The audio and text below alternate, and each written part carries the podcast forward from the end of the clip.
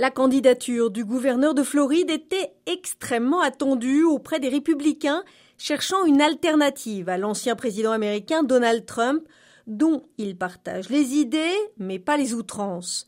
Elle a été officialisée mercredi dans l'après-midi.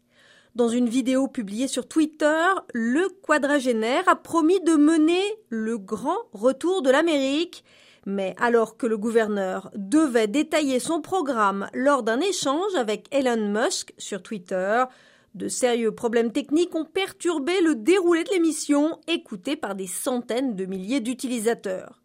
Ron DeSantis s'est engagé à être un dirigeant énergique qui s'attaquera aux questions importantes, insistant notamment sur les questions migratoires. Le vainqueur des primaires républicaines affrontera en novembre 2024 le candidat choisi par le Parti démocrate, très probablement Joe Biden.